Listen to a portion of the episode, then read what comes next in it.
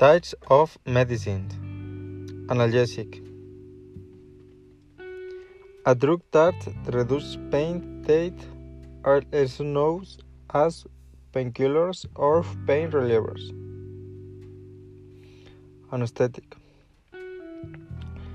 A drug or gas given to someone before a medical operation to stop them feeling pain.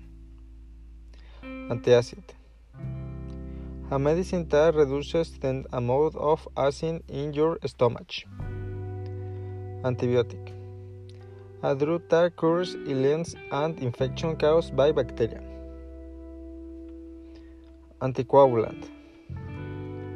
A substance that prevents blood from coagulation. Anticonvulsants. A substance that prevents blood from coagulation. Antidepressant.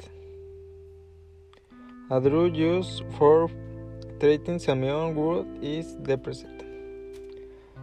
Antihistamine. A drug used to treat an allergy. Anti-inflammatory. A drug taken to reduce inflammation. Antiretroviral. Antiretroviral drugs are used to treat certain types of virus, especially HIV. Antiviral a drug of treatment that is used to treat an infection of disease caused by a virus. Bronchodilators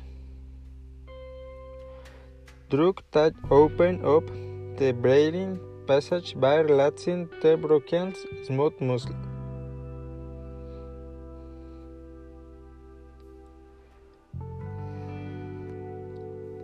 Decongestants.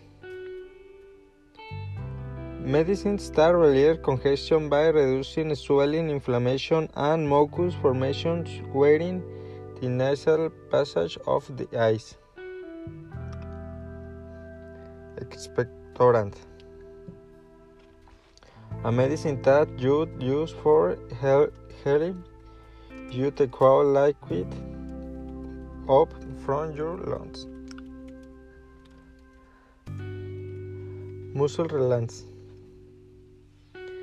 Medicine that relax of reducing tensions in muscles, somewhere in the brain of spinal cord, the block over excited nerves parent order at the directing on muscles.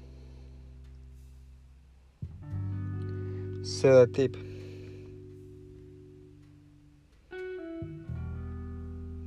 A profound effect drug that helps for treating anxiety and sleep problems. Tranquilizer. A drug that makes people calmer when they are very worried of nervous without causing sleepiness. Vaccine A substance put into the body usually by injections in order to provide protection against of disease. Vasodilators Medicines that dilate blood vessels allowing blood to flow more easily through they are used to treat hypertension. Vasopressor Medicines that constrict blood vessels, increase blood pressure, they are used in treatments of extremely low blood pressure.